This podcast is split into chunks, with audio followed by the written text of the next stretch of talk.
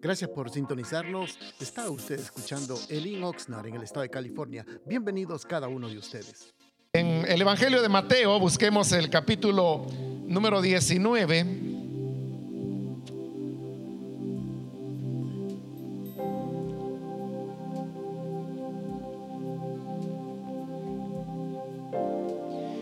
Y dice la palabra de Dios en Mateo 19, versículo 4 en adelante, Él respondiendo les dijo, ¿no habéis leído que el que los hizo al principio, varón y hembra, los hizo? Y dijo, por esto el hombre dejará padre y madre y se unirá a su mujer y los dos serán una sola carne. Así que no son ya más dos, sino una sola carne. Por tanto, lo que Dios juntó, no lo separe el hombre. Amén. Solamente eso leemos. Pueden tomar sus asientos, por favor.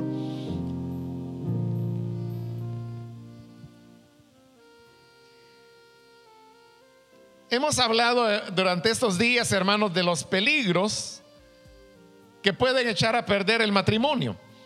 Y yo quiero finalizar mencionando un peligro más de una larga lista que podría haber, pero que pues por causa del tiempo lo, hemos reducido. Y el peligro al cual quiero referirme ahora es la injerencia de terceras personas dentro del matrimonio.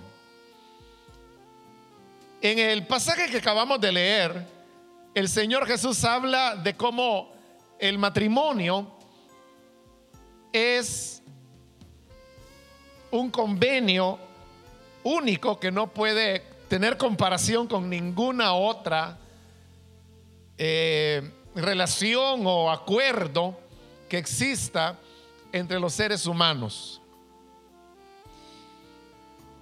Normalmente la, la acción legal por la cual dos personas contraen matrimonio reciben nombres que son utilizados para otro tipo de acuerdos legales entre las personas.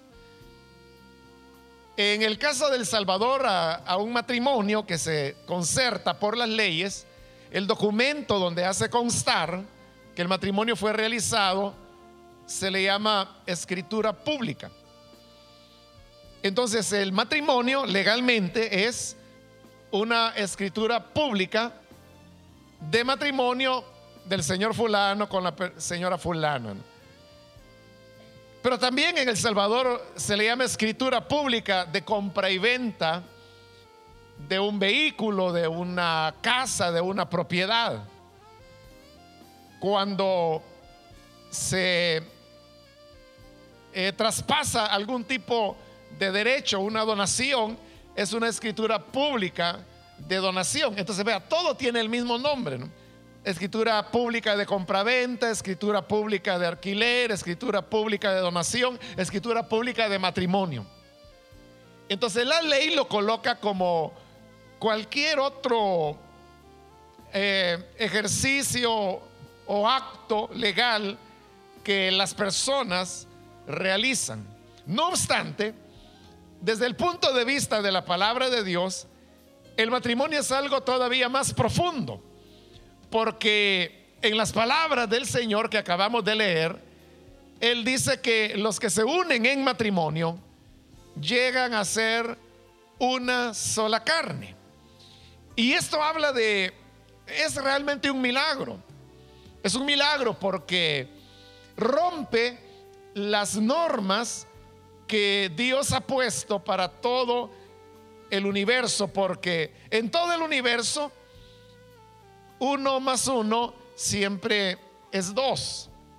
Pero cuando se trata del matrimonio resulta que uno más uno es uno. Por eso digo, se trata de, un milagro que rompe las normativas eh, legales o, más bien matemáticas que rigen el universo entero, pero en el tema del matrimonio, la, la fórmula es de una manera diferente. Entonces, si el hombre se casa con la mujer, ellos llegan a ser una sola carne, dice el Señor, y enfatiza diciendo, ya no son más dos, son uno. Esto significa que la unidad que se logra dentro del matrimonio hace que el hombre y la mujer desarrollen una relación sin comparación. No se puede, hermanos, comparar la relación entre un esposo y una esposa con ningún otro tipo de relación. Nosotros podemos tener amigos, podemos tener familia, padres, hermanos, todos los grados de parentesco que se dan, pero nunca la relación que hay entre un hombre y su esposa podrá compararse con la relación que él tenga con su abuela, con su mamá, con un amigo. Y de igual manera ella, la relación que tiene con su esposo, el grado de unidad, no es igual al que ella pueda tener con su padre, con otra hermana, aunque sean eh, gemelos. Siempre la relación entre el hombre y la mujer es la más estrecha que puede ocurrir porque es la única relación en la cual el hombre y la mujer llegan a fundirse en una sola persona.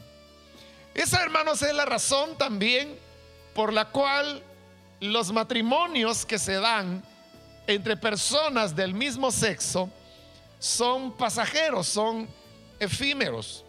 Usted sabe que esto de el matrimonio entre personas del mismo sexo es algo relativamente nuevo, no tiene más que algunos años, estoy hablando de todo el planeta. Y has pasado ya suficiente tiempo, algunos años, como para poder llevar controles y estadísticas de cuánto en promedio dura el matrimonio homosexual. Y resulta que, bueno, creo que no nos sorprende, ¿no? Pero el matrimonio entre personas del mismo sexo, su duración promedio es de 2.5 años. Dos años y medio. Eso es lo que dura un matrimonio en promedio. Claro, en todo usted sabe, hay excepciones. Habrá matrimonios homosexuales que podrán durar tres meses, ¿no? Como también puede haber algunos que duren diez o más años. Pero estamos hablando del promedio general.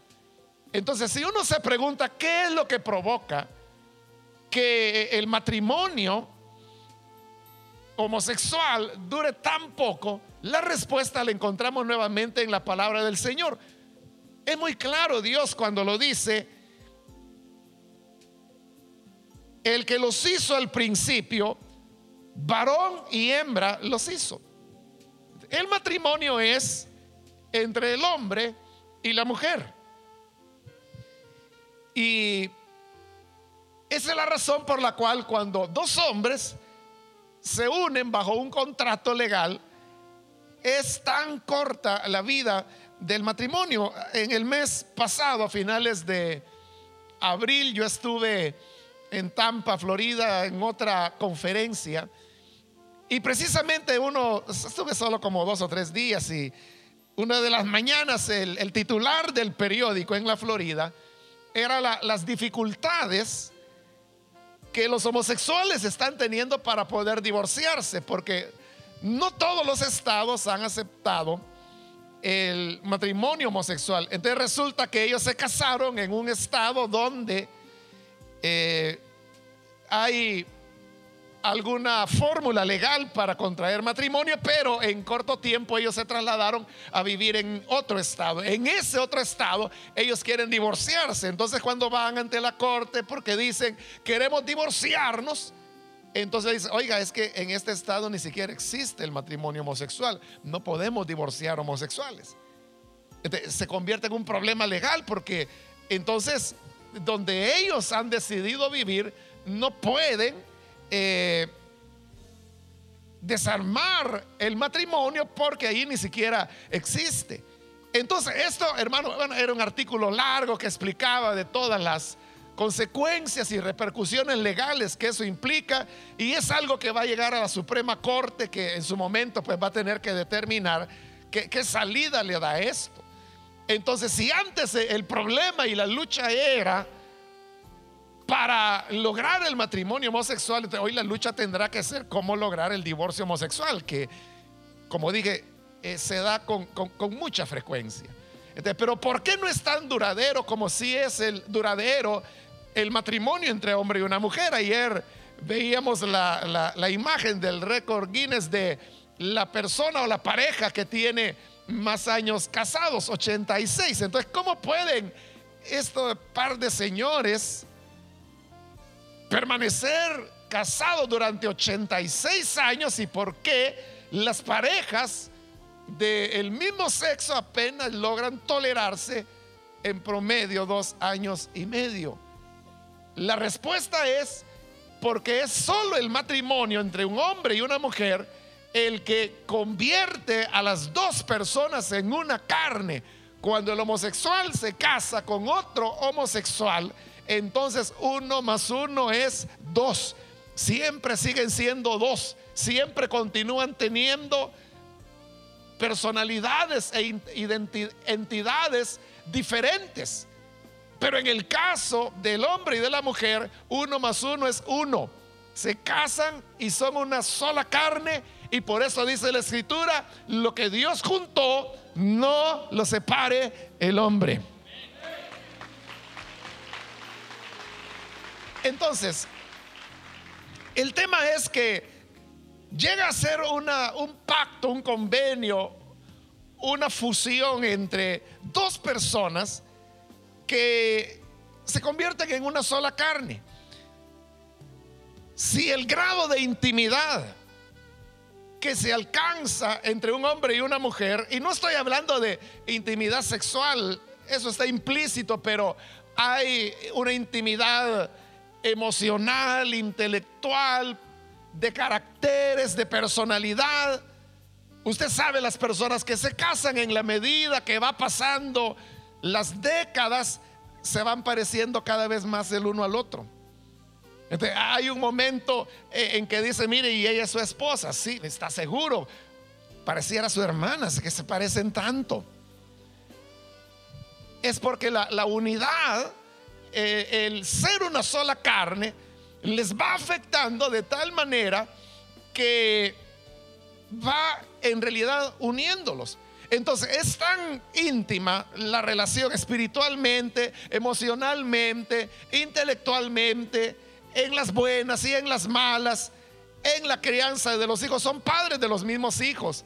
Entonces eso les une de tal manera que ese vínculo no debería ser intervenido ni habría por qué haber ningún tipo de injerencia dentro de una relación que es tan estrecha como ninguna otra se pueda dar entre los seres humanos. No obstante, hay otro elemento en la naturaleza humana que creo que todos los que somos padres podemos entenderlo. Y es que para nosotros, los hijos o las hijas son nuestros niños y, nuestras niñas. Y en la medida que el tiempo pasa, uno va adquiriendo visiones diferentes de la vida. Cuando el Señor en su misericordia me llamó al ministerio, yo tenía 22 años de edad. Pero yo recuerdo que a los 22 años de edad, yo me consideraba ya un hombre independiente. Bueno, y así vivía, ¿no? Yo salí pues de la casa de mis padres y tuve que ir a otra ciudad para iniciar la iglesia. Y entonces yo vivía solo, permanecí ocho años eh, desarrollando el ministerio soltero. Entonces yo vivía completamente solo. Y el punto es que yo estaba frente a la vida, frente a tantos desafíos, pero yo me sentía adulto, me sentía hombre. Cuando mi hijo cumplió 22 años, yo me asusté. Y entonces yo dije, bueno, ¿cómo fui capaz de hacer eso?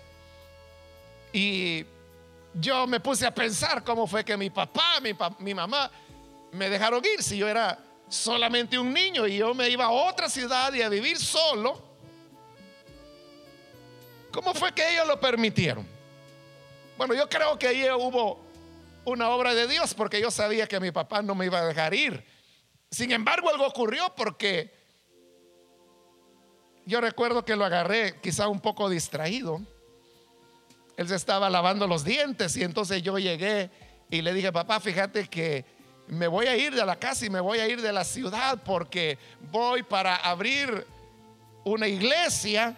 Así que yo dejaba mis estudios en la universidad, dejaba la familia, nunca había yo salido de casa. Y entonces mi papá que se estaba lavando los dientes solo se enjuagó y cuando terminó me dijo, bueno, me dice, si eso es lo que querés de la vida, está bien, me dijo.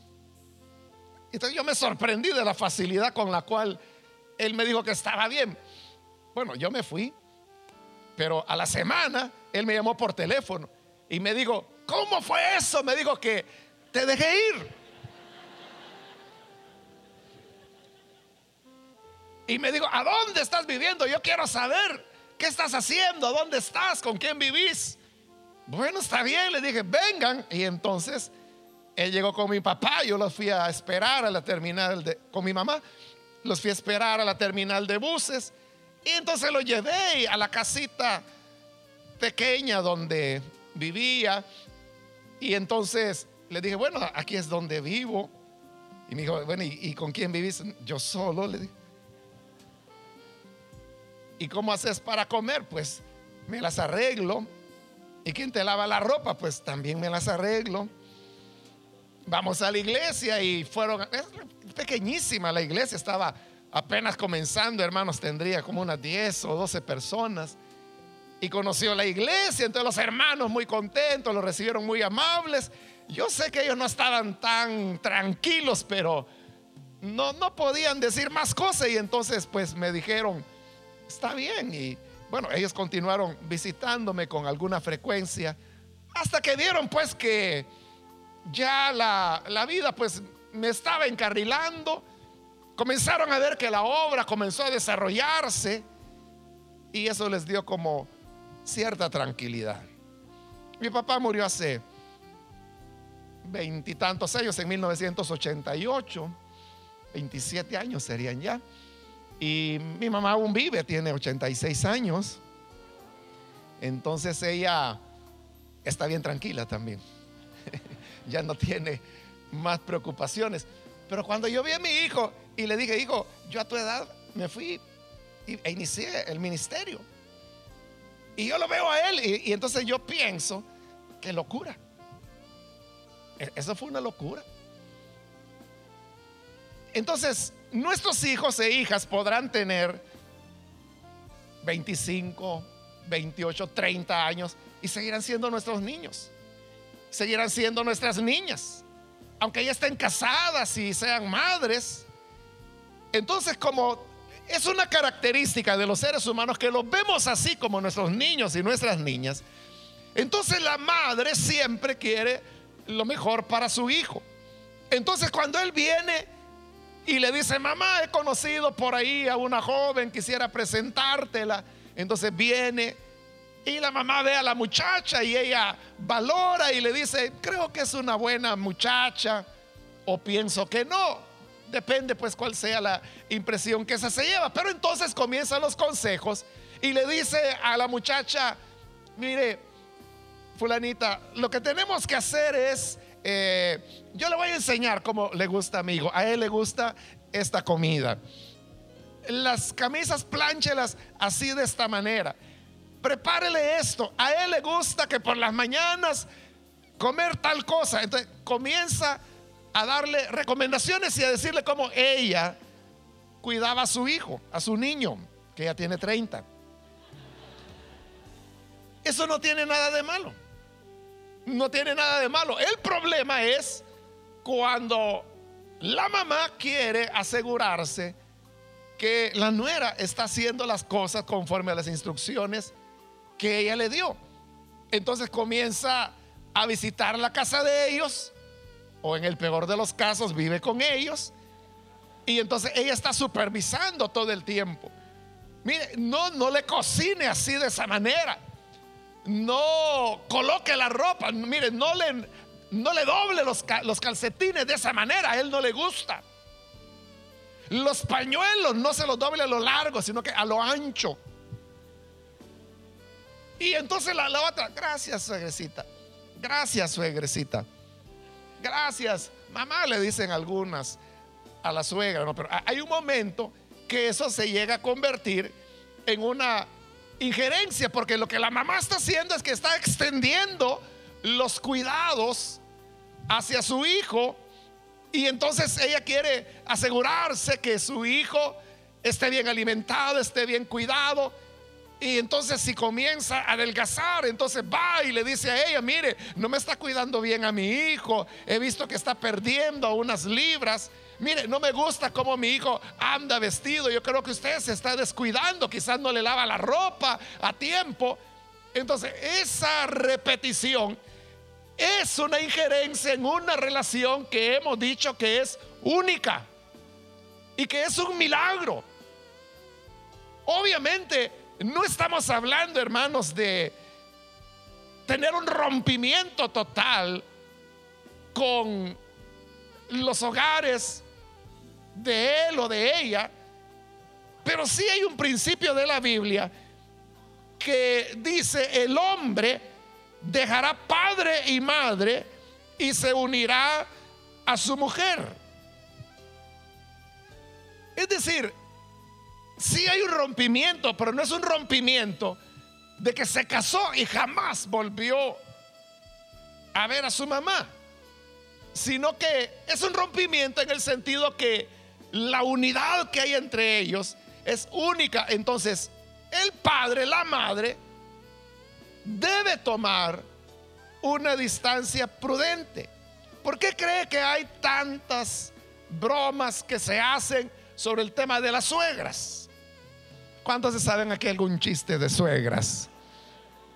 Y si los empezáramos a contar, hermanos, llegamos a mayo del otro año y no terminaríamos. Pero ¿por qué la suegra es tan eh, estigmatizada, burlada y todo eso? A veces es por el tema este de, de la injerencia en donde la persona, la madre, está interviniendo toda la vida en la pareja. Y a veces la madre llega a tomar actitudes todavía más posesiva, diría yo, porque entonces comienza a reclamarle, mira, desde que estás con esa tu muchacha, ya no venís a visitarme como antes. O le comienza a reclamar dinero. Es cierto que te casaste, pero acordate que antes de casarte soy yo, tu madre. Y entonces comienzan a pedir dinero. Y hay hombres que comienzan a favorecer a su mamá. La visitan más a ella que a la familia de su esposa. O a veces hasta le pueden dar más tiempo que a su esposa misma. Hubo un caso real en donde el novio, cuando fueron a la luna de miel, llevó a su mamá. Es real. Es real. Ocurrió en Guatemala. Sí, es verdad. Es verdad, le estoy hablando ya por los años 80 que ocurrió esto. Claro, estaba en la habitación de al lado del hotel, ¿no? Pero entonces el tema era que él estaba un ratito con su recién y flamante esposa, ¿no? Y te salía, iba al cuarto de su mamá y ahí se estaba, platicaba un rato, luego volvía a ver, ¿qué tal? ¿Cómo estás? Bien, bueno, ahorita vuelvo y regresaba con la mamá. Es cierto, es verdad, o sea, Parece bromito, es verdad lo que le estoy diciendo. Claro, ese es un caso extremo, ¿no? pero que de alguna manera ilustra cómo a veces eh, el esposo no logra comprender lo que Jesús dice ahí. Serán una sola carne. Entonces cuando la mamá comienza a decirle, mira, fíjate que tu papá ha caído en unas deudas, entonces, bueno, está bien, hay que ayudar a mamá. Probablemente muchas de sus suegras, hermanos, no estén en este país, sino que en sus países de origen. Pero entonces, desde allá están pidiendo ayuda. Entonces, están diciendo que necesitamos cambiar el baño. Bueno, y entonces hay que enviar dinero. Y se está enviando dinero. Entonces, hay un momento en que se comienzan a sacrificar los aspectos del hogar, de la familia, del matrimonio, por ayudar a mamá. Yo no le digo que no hay que ayudarla. Yo no le digo que no apoye, porque la Biblia lo dice, honra a tu padre y a tu madre. Pero también la Biblia dice, se casarán y serán una sola carne. Se trata de poner un equilibrio. Cuando la esposa comienza a darse cuenta que a ella la tiene sacrificada y le está enviando dinero a la mamá. Y la esposa sabe que esta señora están sus cuñados, que son adolescentes y son buenos para nada. No hacen nada. Son nini. Así se le llama en El Salvador, nini. Ni trabajan ni estudian. Sí. Y, así es, hermanos. No es una broma. Incluso ha sido adoptado por las Naciones Unidas. Sí. Porque así se le llama en Centroamérica, los ninis. Que es muy, muy arraigado por diversas condiciones sociales y económicas de nuestros países. Pero usted los puede encontrar en los informes del del PNUD, o sea, el programa para el desarrollo de las Naciones Unidas, se refiere a estos jóvenes llamándole ninis. Entonces, es, cierto. Entonces, ella sabe que sus cuñaditos allá son unos ninis. Y entonces, sabe que se está enviando dinero para mantener a estos vagos. Para que compren sus zapatos, para que anden comiendo pizza, para que lleven a la novia y es a costa de su esposo. Y entonces viene y le dice, mira, ¿y cuándo vamos a pasarnos a otro apartamento? Ya me cansé de vivir con 14 personas más aquí en la misma apartamento. ¿Cuándo vamos a tener el propio? Y dice, sí, espérate que mis hermanos necesitan una ayuda. Entonces, cuando eso sucede, Claro, la, mujer no es tonta y entonces comienza a, valorar, porque sabe algo. Hay excepciones en todo, pero generalmente la mujer es mucho mejor administradora que el hombre, económicamente hablando. La mujer es mucho más eh, precavida, tiene ahorros. Hay excepciones, sí, porque hay mujeres tremendas, ¿verdad? Que desvalijan a cualquiera. Hay excepciones, pero estoy hablando generalmente. ella se da cuenta y comienza a decir, bueno, con todo lo que se ha enviado, ya nosotros tendríamos nuestro apartamentito. Ya nosotros, eh, o ya tendríamos el carrito que necesitamos para ir a trabajar. No está pensando en un vehículo nuevo, no está pensando en un Maserati, pero eh, algo que tenga cuatro ruedas y camine, ¿no? Y que no se vaya a quedar. Pero no se puede. Porque mamá está pidiendo. Y mamá va a venir de visita. Y se va a quedar seis meses en la casa. Eso comienza a generar una frustración en la mujer. Y entonces la mujer comienza a, manifestar su descontento. Entonces comienza a decirle, mira hijo, ¿y cuándo es que vamos a comenzar a planear para nosotros? ¿Cuándo vamos a comenzar a ahorrar? Mira, los niños ya están creciendo. Un día llegarán a la universidad y entonces, ¿cómo vamos a hacer para pagarles?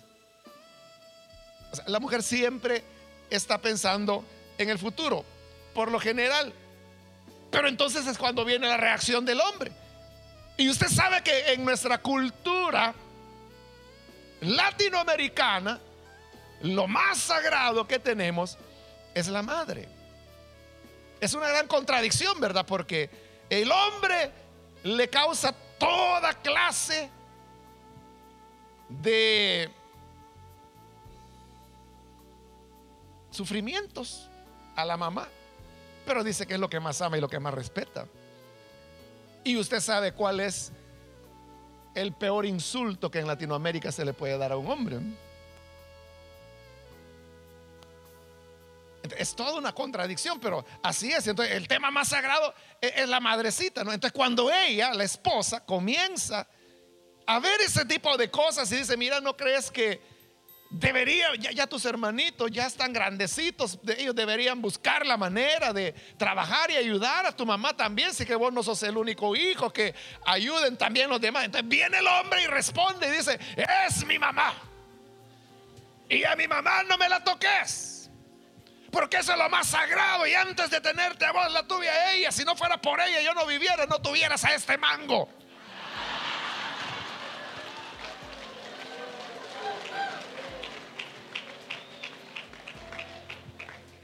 Sale la defensa de su madre.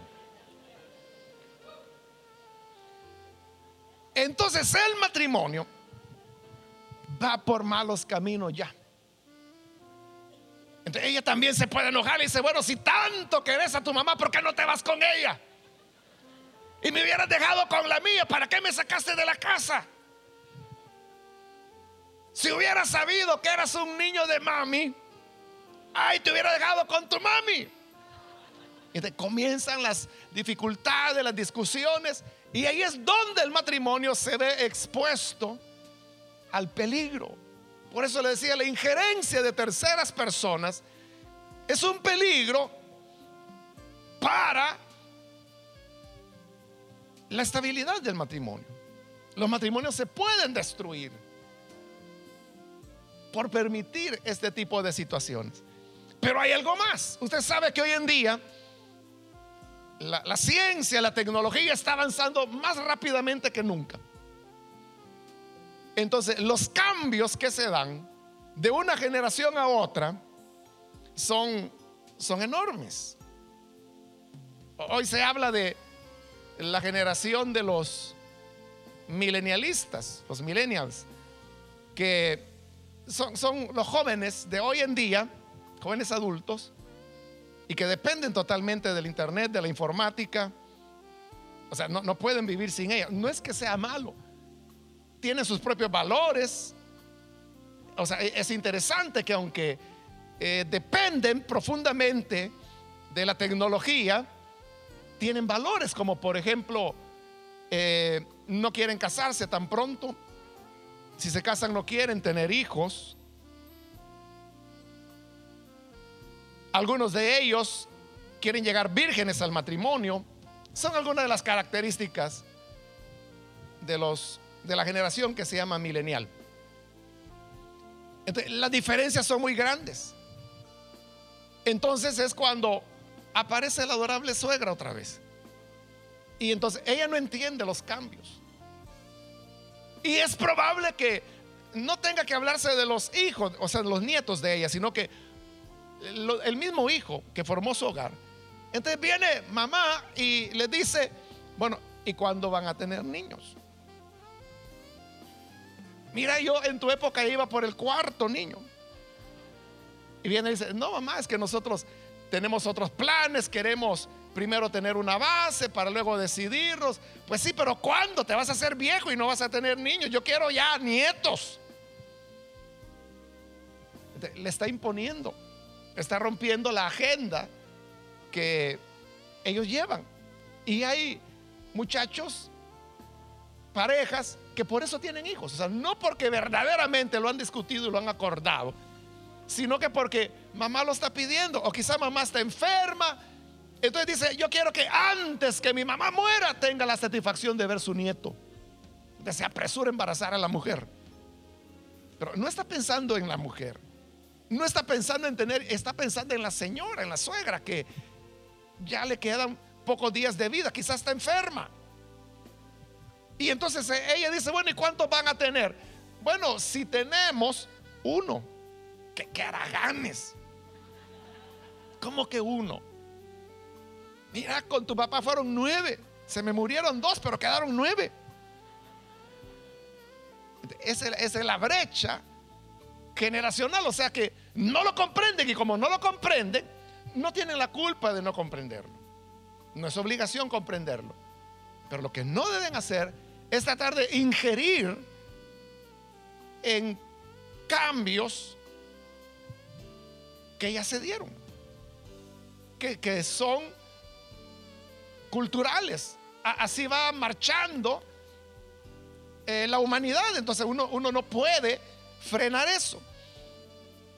Pero no solamente existe el problema de, de mamá, que cuida a su niño, a veces lo inverso, ¿verdad? Mamá cuida a su niña, pero se da menos. Se da menos la mamá cuidando a la niña. Normalmente la suegra es aliada del esposo con respecto a la niña. Generalmente hay excepciones en todo, Pero hay otro tipo de peligros, son las amistades. Las amistades que siempre están queriendo ingerir. Bueno, ¿y cuando van a tener niños? Pues. ¿Y cuándo? Pues. Si ya tienen tres meses de casados, ¿cuándo van a ser? Y están insistiendo, insistiendo. Y, ya nació el primero dice, bueno, ¿y cuándo? Si, si fue niño, ¿y cuándo la parejita? Pues y quieren la parejita. Detienen la parejita, ya está la parejita. Dice, bueno, pero ¿cuándo le ponen el otro hermanito? Hay que ponerle el otro hermanito. Y si viene el otro hermanito, entonces dice, bueno, pero hay que hacer las dos parejitas. Y, van las ya cuatro niños. Cuando ya van por cinco y seis, bueno, y ustedes que no tienen otra cosa que hacer, compren televisor, hombre. Es la injerencia de, de las amistades. Otra vez, no significa que los casados no puedan tener amigos y pueden tener amigos o amigas y muy cercanos, muy estrechos, muy íntimos. El problema es cuando las amistades comienzan a interferir en la pareja. Y no lo hacen como mamá que se llega a meter a casa, ¿no? O a decirle a ella cómo cuidar al niño sino que lo hacen a veces hasta inconscientemente.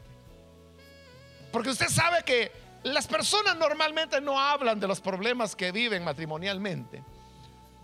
Hablan de las maravillas de su matrimonio. Entonces viene y le dice, ay, vieras, qué lindo Roberto.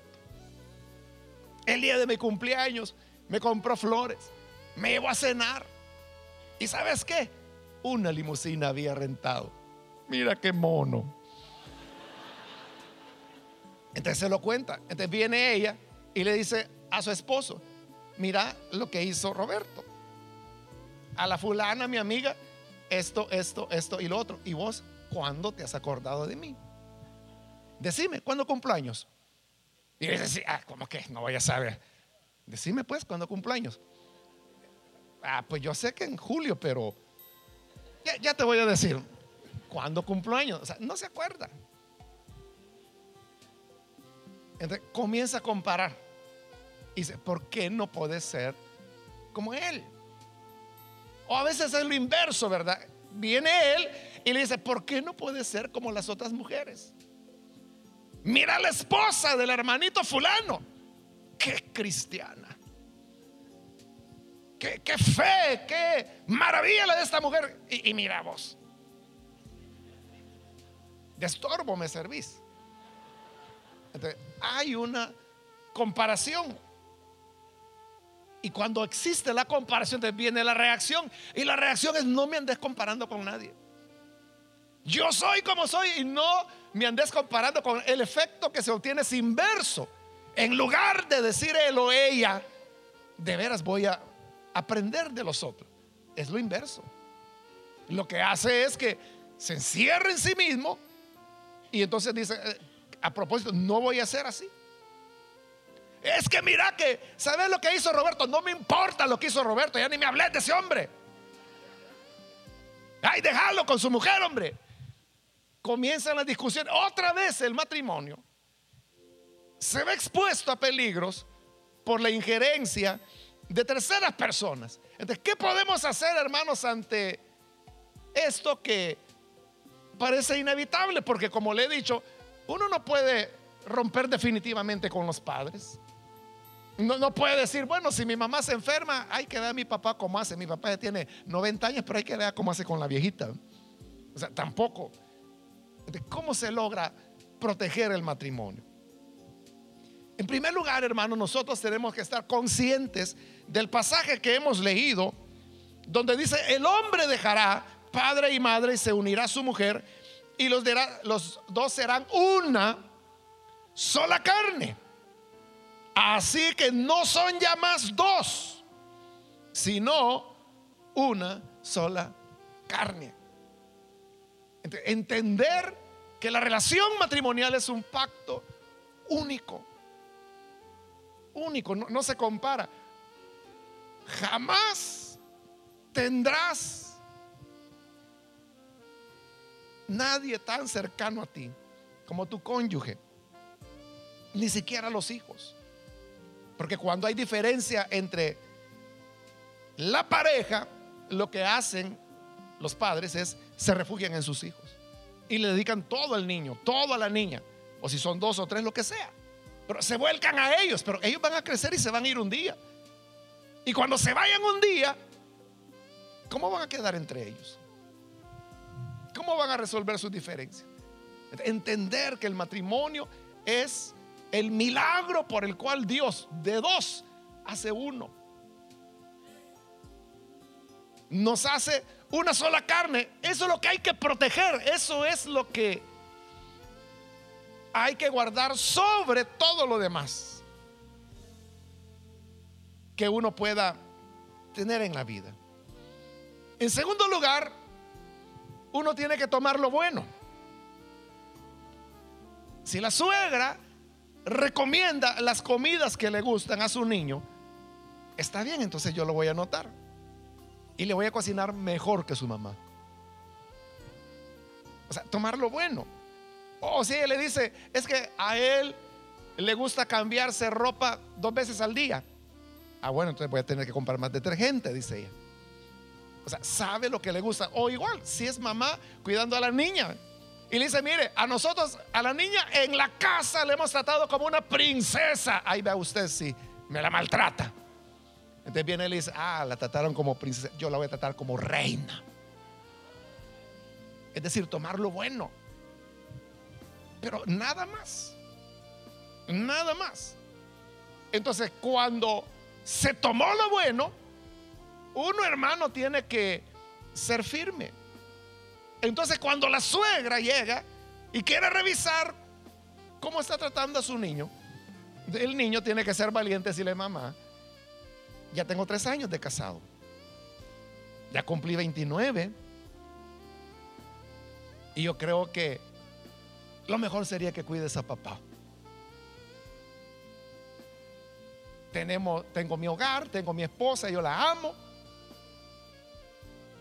ella es mi futuro, yo quiero compartir mi vida todos los días con ella. Así que hemos recibido tus buenos consejos, mamita. Y nos alegra que vengas a visitarnos.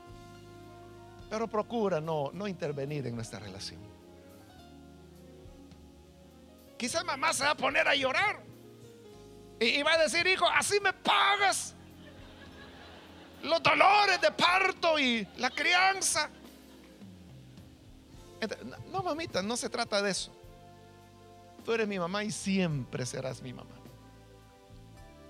Pero entiende, ya no soy un niño. Y yo salí de casa porque amo a esta mujer.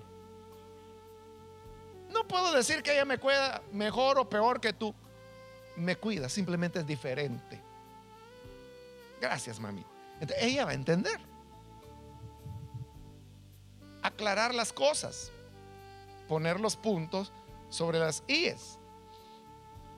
Pero luego también la pareja tiene recursos, porque Cuando la pareja enfrenta dificultades, la niña, la princesa puede correr donde mamá y decirle, mamá, fíjate que Antonio me hizo aquí o allá. Entonces viene ella y le dice, yo te dije, hija, que para qué te ibas con ese hombre. O sea, eso no ayuda. ¿Qué se hace ante las dificultades? Tenemos un gran recurso, que es la palabra de Dios. En la palabra nosotros podemos encontrar la guía, la orientación para saber cómo resolver dificultades conyugales. Y si usted no, no le haya, no sabe cómo, tenemos otro recurso más, que son los pastores. Los pastores no son parte de la decoración de la iglesia, que, que se colocan detrás del púlpito porque lo decoran. O sea, el pastor por eso se llama pastor, porque ejerce una labor de guía, de orientación, de instrucción, de exhortación, si es necesario, de corrección. No es necesario ir a mamá o a papá. Tenemos los pastores.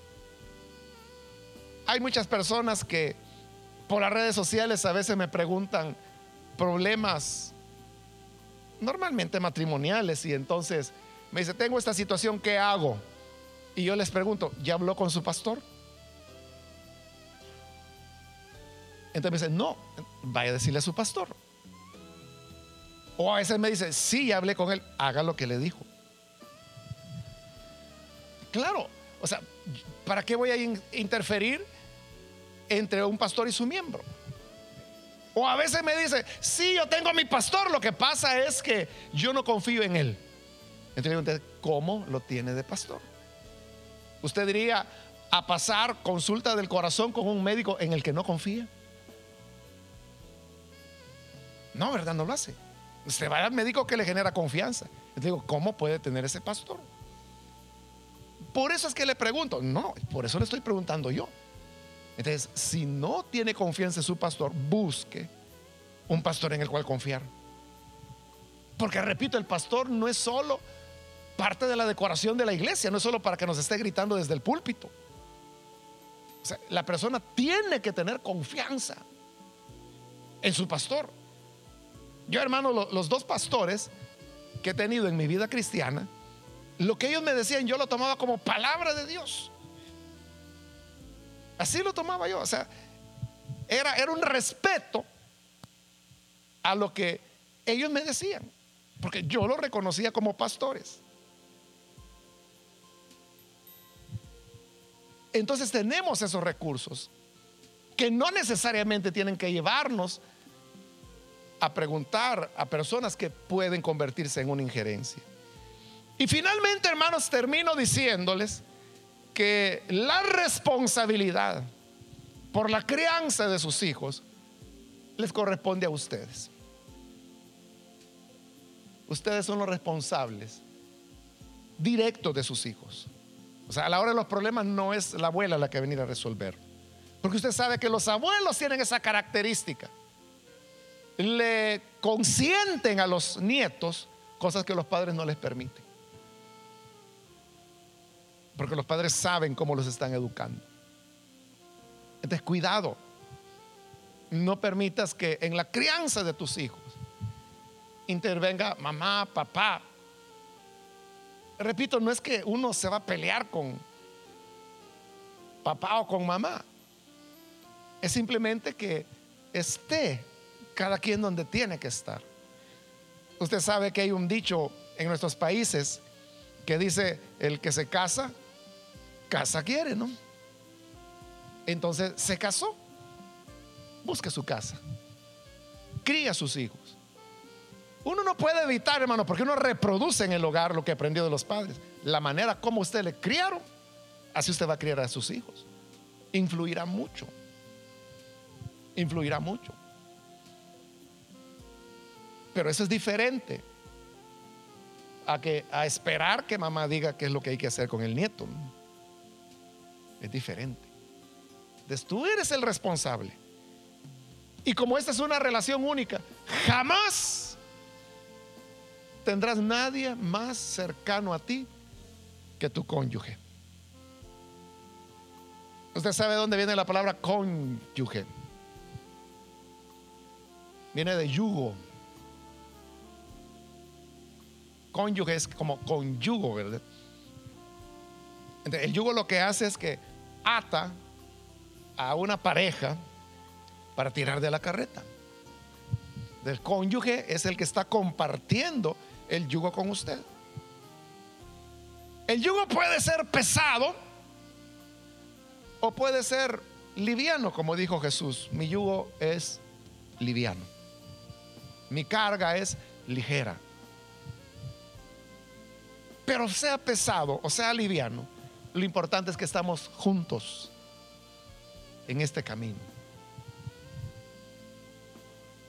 Y mamá o papá no pueden hacer más en eso. No deberían hacer más. Así que hermanos, hay que buscar la autonomía. O sea, no el aislamiento de la pareja, no, pero sí la autonomía. Porque el que creó al ser humano y al principio los hizo mujer y hombre, dijo, dejará a su padre y a su madre y se unirá con su mujer y serán una sola carne. Así que ya no son más dos, son uno. Por eso es que también Efesios dice, el que ama a su mujer a sí mismo se ama. Porque su mujer es el mismo. Son uno ahora. Uno más uno, uno. Cuando hablamos del matrimonio. Velemos entonces por nuestro hogar y por nuestros hijos. Pidámosle la ayuda al Señor. Padre, te damos gracias. Gracias por estar pendientes de nuestra programación y lo invitamos que nos visite a uno de nuestros servicios los días viernes a las 7 de la noche y domingos a las 5 de la tarde. La dirección de nuestro local está ubicado en el 555 al sur de la calle A en la ciudad de Oxnard, en el corazón de Oxnard, y será un placer poder saludarlo.